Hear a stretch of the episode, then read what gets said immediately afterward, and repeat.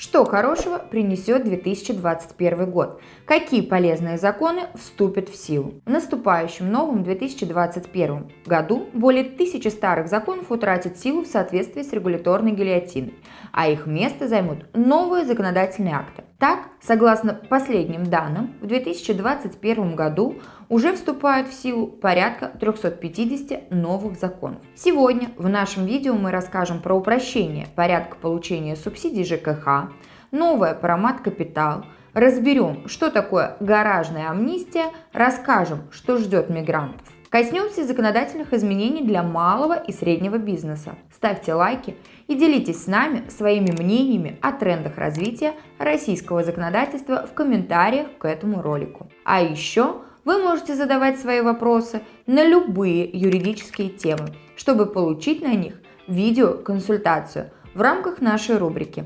«Ответы на вопросы подписчиков», которая традиционно выходит в самом конце – каждого нашего видео. Оставайтесь с нами до самого конца, чтобы не упустить самого главного. Итак, поехали!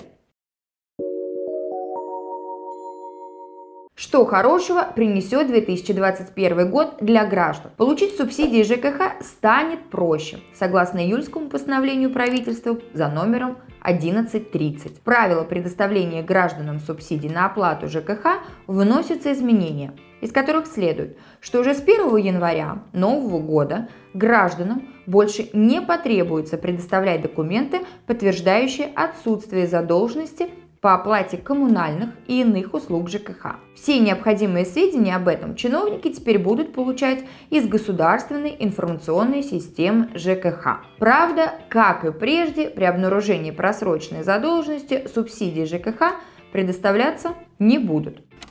Мат-капитал будет расти ежегодно. Начиная с 2021 года мат-капитал в России теперь будет индексироваться каждый год. В 2021 году мат-капитал проиндексирует на 3,7% и он составит 483 882 рубля на первого ребенка и 639 432 рубля за двух детей. Таким образом, по сравнению с текущим 2020 годом, максимальный размер мат-капитала в следующем году увеличится почти на 23 тысячи рублей. Кроме этого, Михаил Мишустин пообещал, что в 2021 году средства мат-капитала можно будет использовать и в программе сельской ипотеки, ставка по которой значительно ниже и на сегодняшний день составляет всего 3%.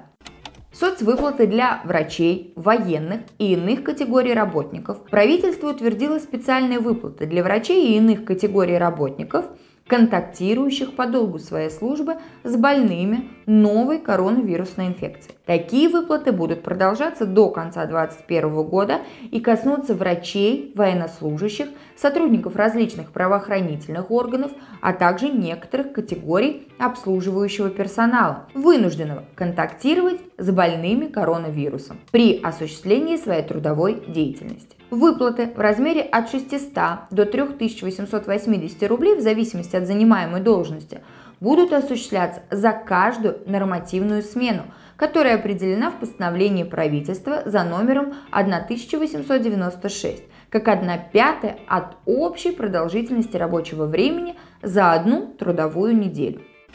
Гаражная амнистия. Ожидалось, что закон о гаражной амнистии начнет работать еще в 2020 году. Но неблагоприятная эпидемиологическая обстановка и экономический кризис внесли свои коррективы. По информации, предоставленной чиновниками Росреестра, зарегистрировать права собственности по правилам гаражной амнистии можно будет только в 2021 году. Гаражная амнистия позволяет зарегистрировать в собственность не только саму гаражную постройку, но и землю, на которой она стоит. Первоначально земля под гаражом будет выделяться его владельцу в аренду, после чего ее уже можно будет переоформить в собственность. К сожалению, под гаражную амнистию попадут не все гаражные постройки, а только те из них, которые соответствуют следующим требованиям. Находятся на государственной или муниципальной земле, построены до января 2005 года и представляют собой капитальное отдельно стоящее строение. То есть гараж должен иметь под собой фундамент и находиться во дворе дома или на земле бывшего гаражного кооператива. Чтобы оформить гараж в собственность, его владельцу потребуется обратиться в Росреестр с соответствующим заявлением и приложить документы на гараж, подтверждающие его права.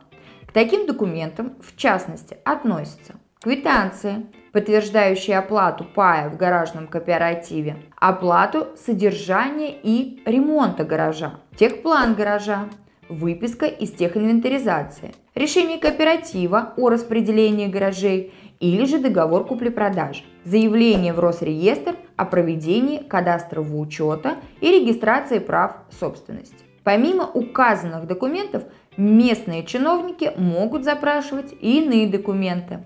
Поэтому перед подачей пакета документов следует позвонить в местное отделение Росреестра и уточнить перечень тех документов, которые потребуются.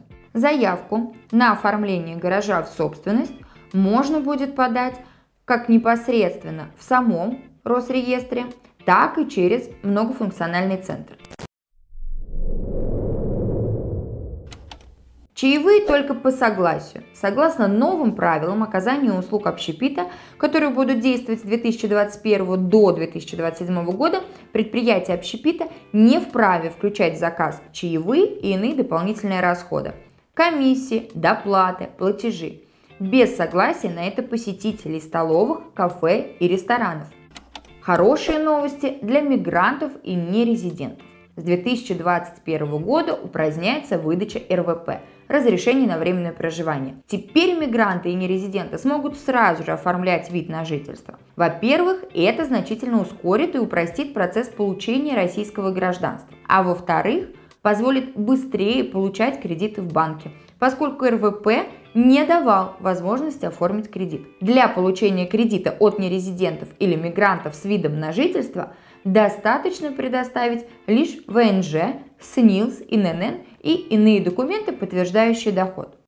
Что ждет малый и средний бизнес в новом году? После нанесенного смертельного удара по ЕНВД правительство решило смилостивиться над представителями малого и среднего бизнеса и внесло все-таки ряд существенных корректив в патентную систему налогообложения, сделав ее более привлекательной для предпринимателей малого и среднего предпринимательства.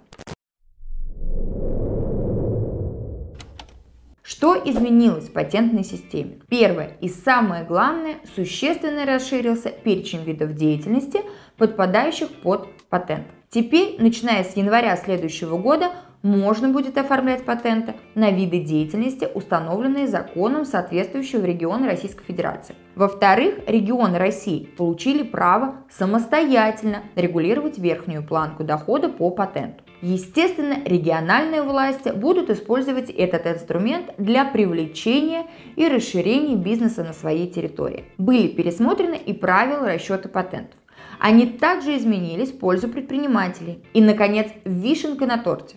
То, о чем так долго просили индивидуальные предприниматели, неожиданно превратилось в реальность.